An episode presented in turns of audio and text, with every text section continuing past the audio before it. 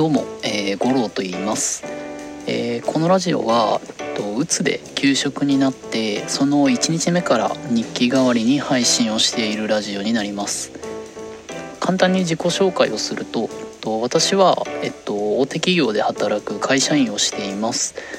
で月の残業時間が60時間くらいで多い月に100時間くらい。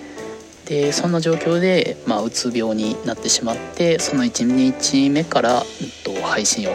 しています。でこのラジオは、えっと、一人でもうつの人やうつかもしれないと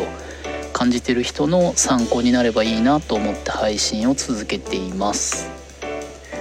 で今日はですね、えっと、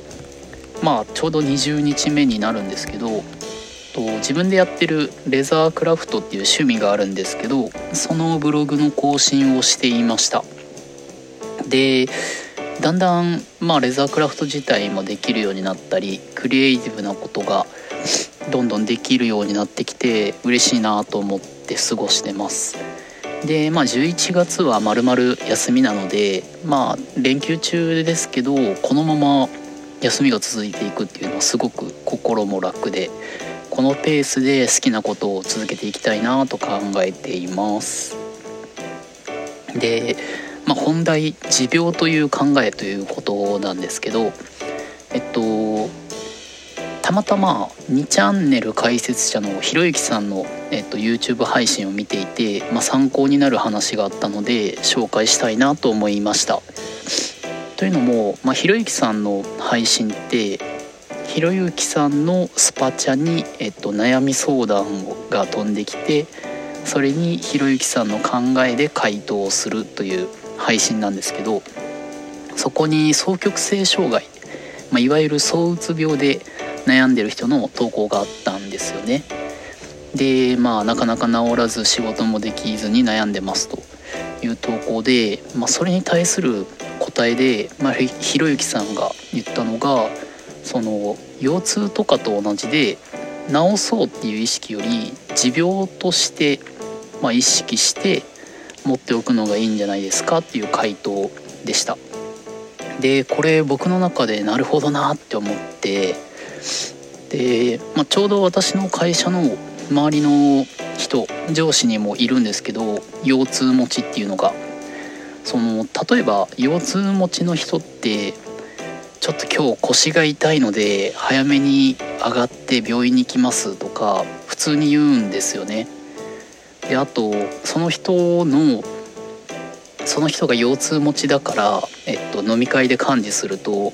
その人がいると正座ができないから、えっと、椅子か掘りごたつの居酒屋にしないといけないというまあ暗黙のルールというかっていうのが僕の会社にはあるんですけど、まあ、つまりその腰痛の人ってなかなか治らないと。でいろんな制約を持って仕事をしている。でそれと同じで例えばうつだったり、まあ、何かしらの精神疾患っていうのは、まあ、なかなか治らないんですよ。でそういう腰痛と同じで、まあ、持病としてなんか考えておく。だから、まあ、治そうという意識じゃなくて共に自分はこういう病気だからこういうことができないなっていうふうに、まあ、認識をしておくっていうこれだけで気持ちってかなり楽になるなという考えになりました。でこれすごく何て言うか優しい回答だったなと思ったんですけど例えばそういう、まあ、双極性障害うつとか躁うつの精神疾患っていうのは治るんですけど長い人は数年単位で付き合う病気で、まあ、最悪治らないとか10年くらい薬を飲み続けているけどまだ症状があるっていう人もいるんですけどこれでと治そうとか私はこういう病気だからっていうふうに悩むのではなくて持病としてもう腰痛と同じとかなんだろう親知らずと同じとか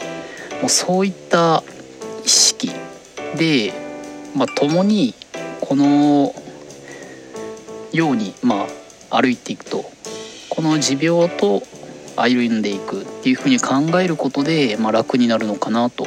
感じました。